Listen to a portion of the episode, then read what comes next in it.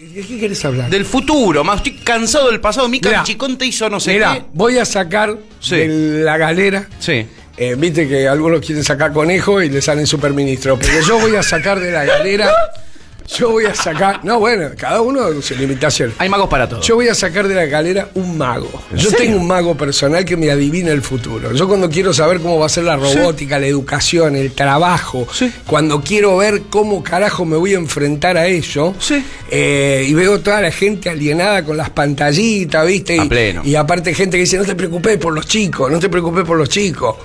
Claro, porque le dan una tablet de un celular está, y el chico ahí ni le importa a vos, ni le importa la relación que tiene con vos. Yo digo, pero se está rompiendo algo. No, no te preocupes. Si antes lo mismo, nos subíamos un árbol, nos escapábamos por la ventana, choreábamos mandarinas. Bueno, pero lo hacíamos en conjunto, decía yo. Y expresaba ese amor y me decía, ay, ¿cómo atrasás? Entonces, para no atrasar y adelantar, me preocupo de cómo vamos a incidir nosotros en esa Es discusión. Y entonces me voy a Mar del Plata. Y en Mar del Plata hay un bosque. Y en el bosque hay un duende que Sí. come media luna y adivina el futuro. Y se llama Ariel Bercelli y lo tengo acá. Es doctor este, y sabe, eh, como decimos en el barrio, un huevo de lo que vamos a hablar. Entonces me asomo, abro la ventana Y que está- da ese bosque Sí. y le digo, Ariel, ¿estás ahí? Aquí, aquí estoy. Qué Está. lindo hablar con ustedes. ¿Viste? Está, está. Impresionante. Sí, entonces Magia. le digo, escuchame una cosa. Anda, ese no. Cuando la gente dice cyborg, estamos al aire, nene. ¿eh? Este, acá hay uno que pide auriculares, ¿viste? Anda ese. Escuchá, quiero la gente, la gente anda diciendo que el futuro ya no, no es lo que era, que le han cambiado tanto para Sí. adelante. Entonces me voy a asomar, porque los otros días lo escucho a Bercelli Sí. hablando de la robótica, de los robots. Ahí en el bosque, tremendo. No, habla para el mundo, Ah. vive en el bosque, pero habla para el Ah, mundo. No, este es un grosso. Habla para el mundo, graba podcast, da clases, seminarios, toda la historia. Pasa que vive en un bosque. Ok, bien. No Un lo- tipo dificilísimo de encontrar. La gente te dice, no puedo con él. no por lo- un detalle. ¿Por cuál? Porque es un experto en tecnología aplicada que no usa WhatsApp. Nunca me animé a preguntarle por qué no usa WhatsApp por el miedo que me da la respuesta y todas las boludeces que yo pongo en WhatsApp. Cuidado. Pero el tipo se cuida bastante de eso. El futuro, Bercheli, ¿tenemos alguna posibilidad con el amor en el futuro? Eh, con el amor, sí, Sí. claramente. A ver. Siempre hay posibilidad con el amor, siempre hay posibilidad de, de que el futuro y obviamente la construcción este, colectiva desde el presente mejore nuestra situación.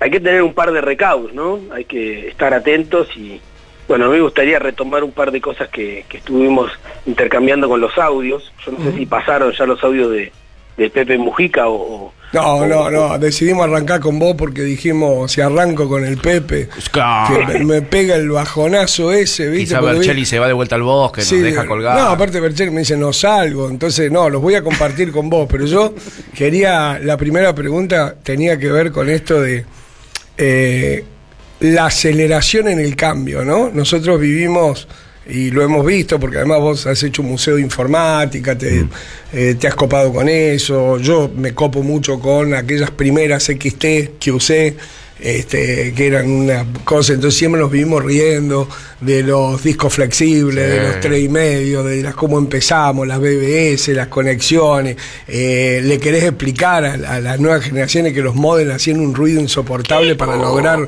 este, una comunicación y, y- y esa aceleración que nosotros vemos hoy parece expresada a la N, o sea, es como que son plataformas de lanzamientos y lanzamientos y lanzamientos. Y la pregunta cuando te escuchaba los otros días hablar sobre los sobre la robótica, eh, lógicamente la primera reacción que tiene mucha gente es miedo, Ariel. Claro, sí, sí, totalmente, Max. Mira, la primera aclaración que, que me encantaría hacer con todos ustedes es la siguiente. Aquel que está hablando de el futuro, siempre está hablando del presente. El futuro aparece como algo que obviamente va a venir, nosotros entendemos esta cuestión de pasado, presente y futuro, pero aquel que tiene la capacidad de planificar siempre está refiriéndose a su situación actual, a la condición actual que tiene y de alguna manera está interviniendo sobre el presente. Y eso es una premisa fundamental para la acción.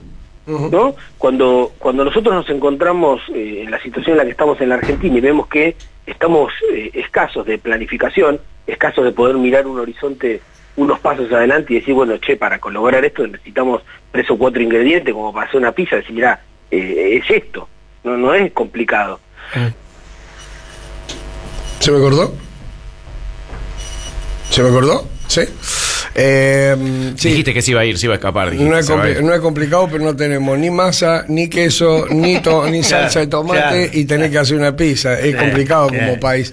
Bueno, eh, vamos, vamos a retomar con... A mí, a mí es un tema que me, que, me- que me apasiona. Pero me quedé con Ariel Bercelli, mi duende de tecnológico del bosque Habías dicho de que se Mar iba a del escapar. Yo había a veces me escapa, a veces me escapa. Que me estaba diciendo, bueno, vamos a hacer una pizza, como país tenemos que tener estos cuatro ingredientes y los ingredientes no estaban. ¿Cómo sigue, Ariel? Bueno, sigue que, que lo que yo quería referir es que eh, siempre que se habla del futuro, Max y Gonzalo y, y, bueno la gente ahí que está en el estudio, eh, uno está hablando del presente, ¿no? Eh, es conocida la frase esa que finalmente la historia siempre se mira desde el presente, ¿no? Y sirve a las relaciones de poder, se reinterpreta.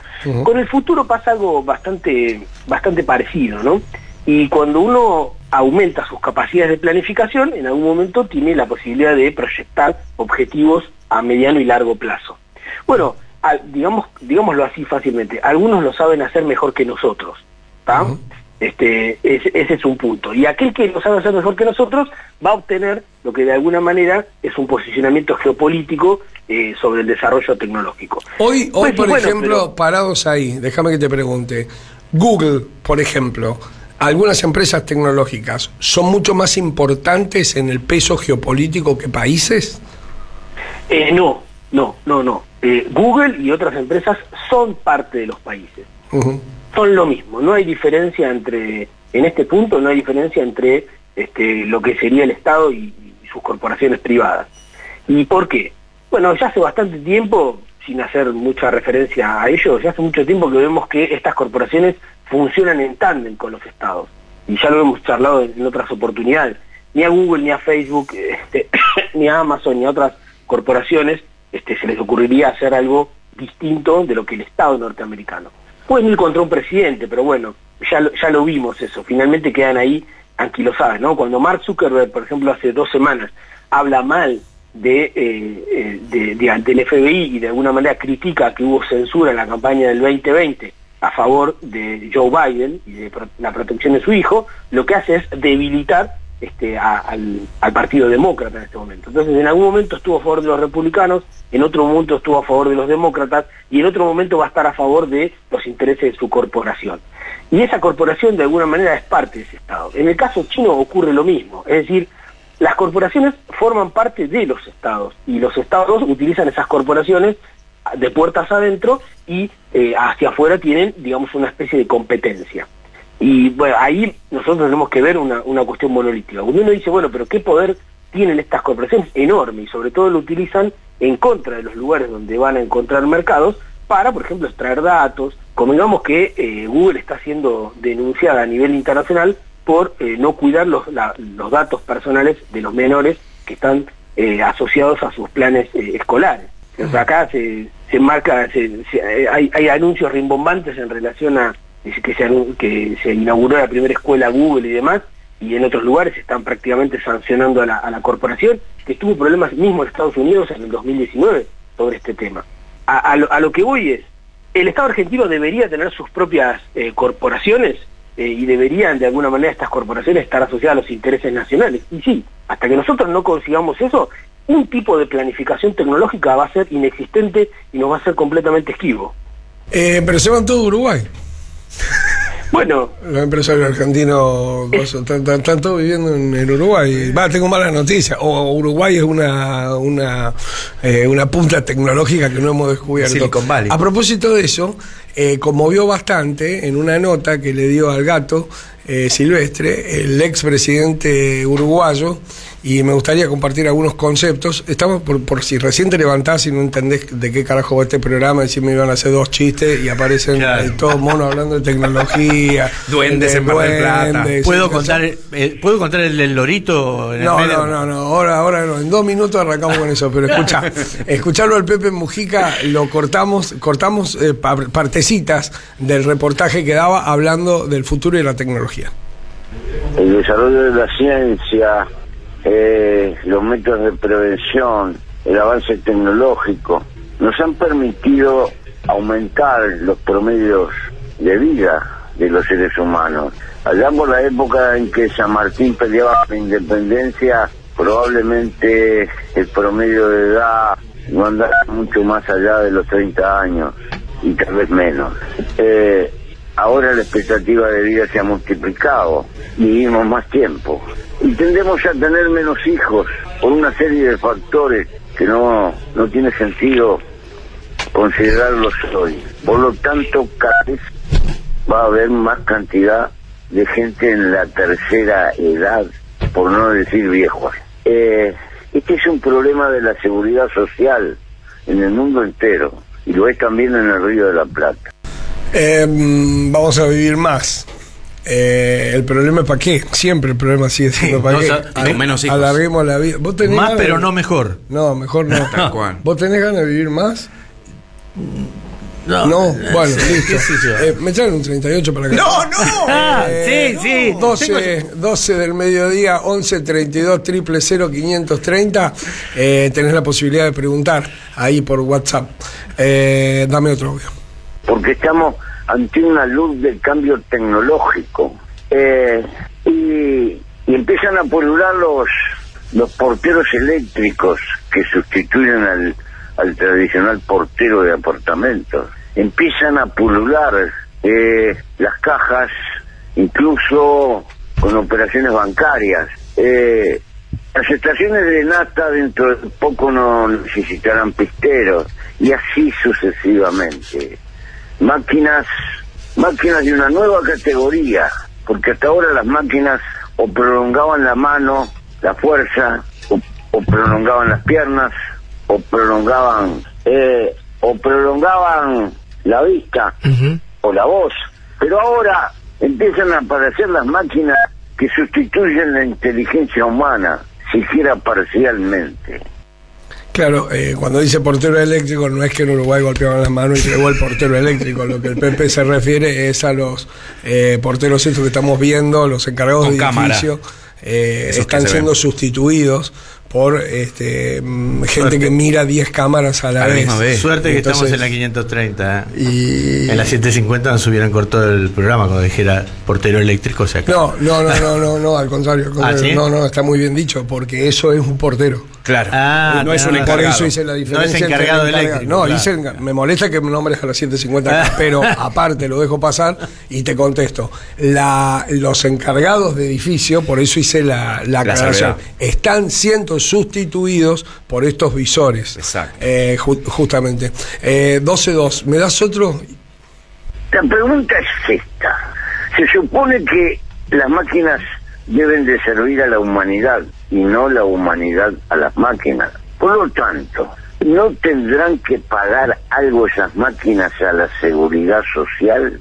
Eh, ¿Por qué? Porque si vivimos más y hemos tenido un salto tecnológico y hay una sustitución creciente y masiva en una cantidad de tareas por máquinas que toman decisiones. Mi primera sorpresa fue ese año en España cuando fui a la central del Banco de Santander. Y me agarró un humanoide petizo vestido de rojo y me condujo al ascensor. Y yo pensé para mis adentros, empezamos a estar fritos, las máquinas nos manejan. Ariel, eh, sobre la preocupación, imposible no, no, no tomar, eh, eh, es trágico, es imposible no tomarlo con humor. Eh, ¿Lo escuchaste a, a Mujica en el, en el reportaje largo hablando de esto? Que, que, da- dame una reflexión, porque en definitiva es para qué y de qué vamos a lograr en el futuro y cómo nos vamos a educar. Vos metías lo de la escuela de Google, yo miraba la cantidad de gente que prefiere el certificado de Google a, eh, eh, a- al de la UBA, ¿no? Porque con ese se abre puertas en el mundo, está, está eclosionando todo de una manera y tan veloz. Eh, ¿Tenés una reflexión sobre esto? Sí, sí, sí, lo escuché fuerte y claro, eh, coincido con vos en que eh, el cambio es vertiginoso. Solo mirar lo que fue ocurriendo en las décadas atrás, ¿no? Si, si más o menos tenés entre 40, 50, 60, ya tenés conciencia de lo rápido que fue todo esto. Yo, hay, hay varios, varios temas ahí que plantea eh, Mujica eh, interesantísimos.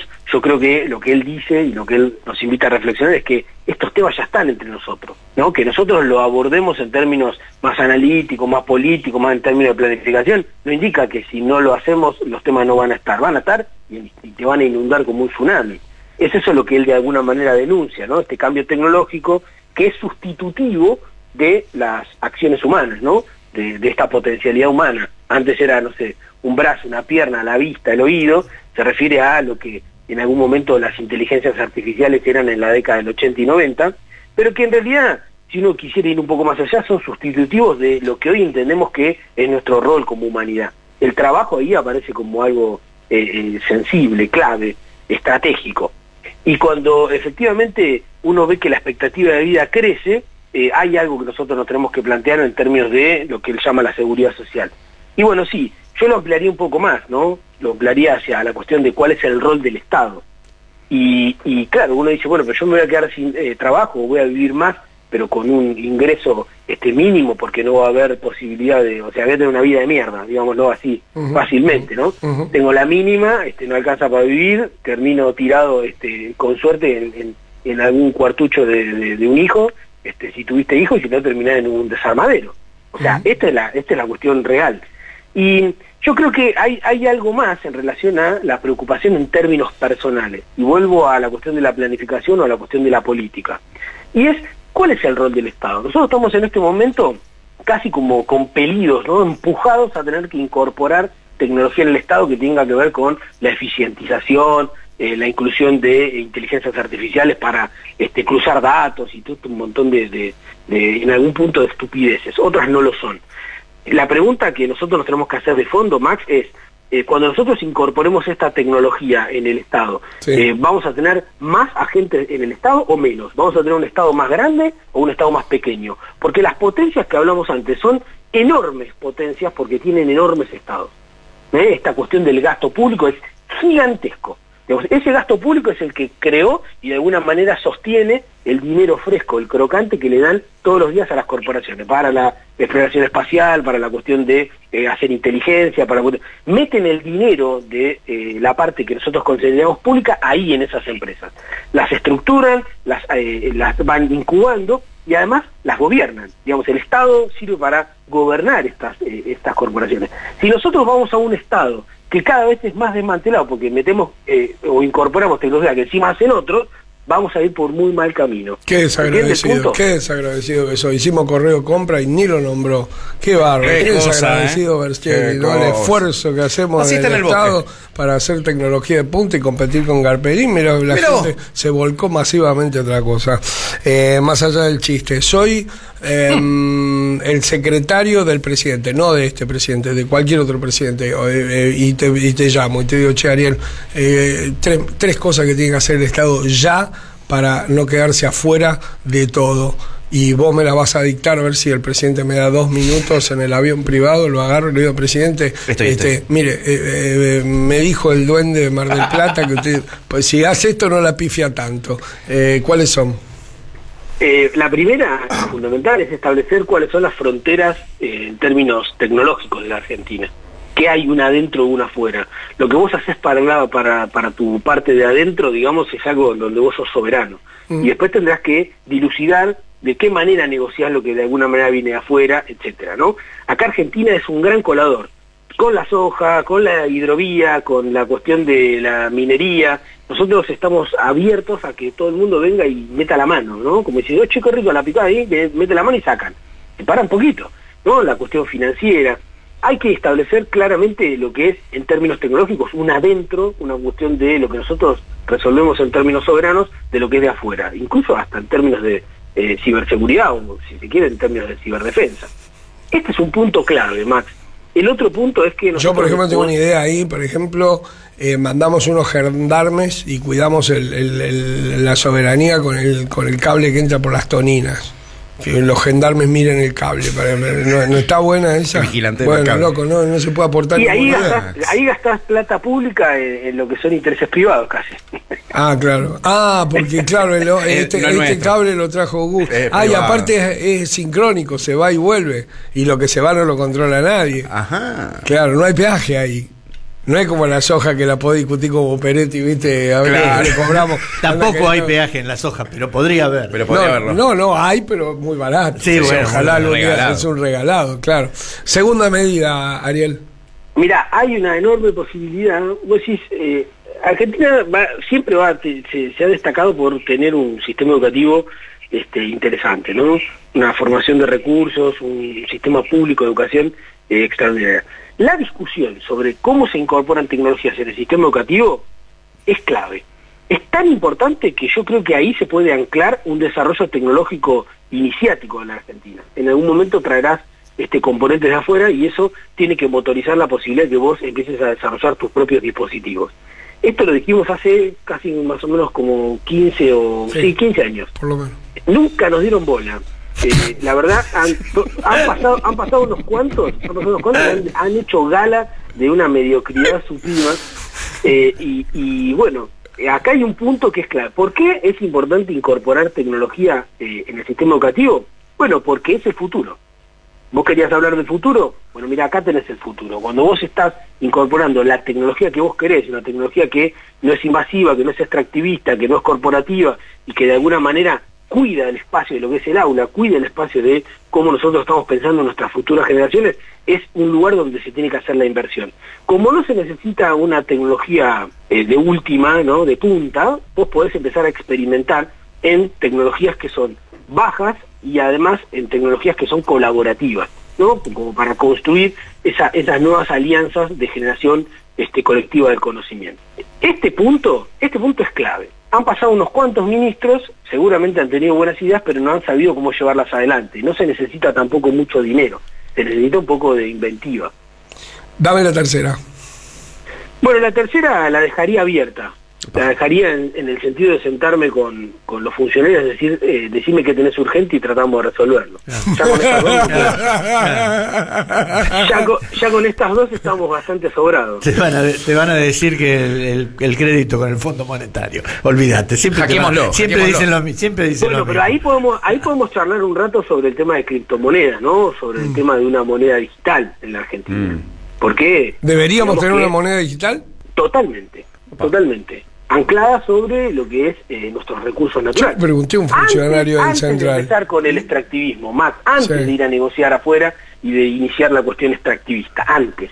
¿no? Planificar antes de cómo efectivamente algo de todo lo que está va a quedar acá, acá al costado, ¿entendés? En el bolsillo, en el placar, en una caja de seguridad o en el banco, ¿entendés? Sí, para que estoy registrando Argentinium. No, pero no es tuyo. No, no, no, Bueno, no, me- no. la idea hay que registrarla rápido. Bueno, pero que- o sea, que el. Argentinium, el Argentinium es tremendo. Sale a la venta en un, en un ratito, largamos la criptomoneda. ¿Desde dónde? La gran No, estafa. ponele, ponele Argelitium. Argelitium. Ah, ya le vendió el nombre Y lo anclo en el litio. Claro, Y claro. lo anclo en el litio. ¿Alguien tiene el teléfono de Filmo? Doble kiosco Bueno, eh, 12, 12 minutos en la República Argentina. Ariel, mil gracias. Eh, seguimos con este tema, ¿eh? porque es, in- es qué es eso, inagotable para charlar, era para introducirlo un poquito, porque la gente dice, che, pero ¿cuándo vamos a hablar de esto? Está recopada nos, pasó, nos pasó coso. 12, 13, Ariel Bercelli pasaba por la gran estafa. Gracias. Gracias, chao.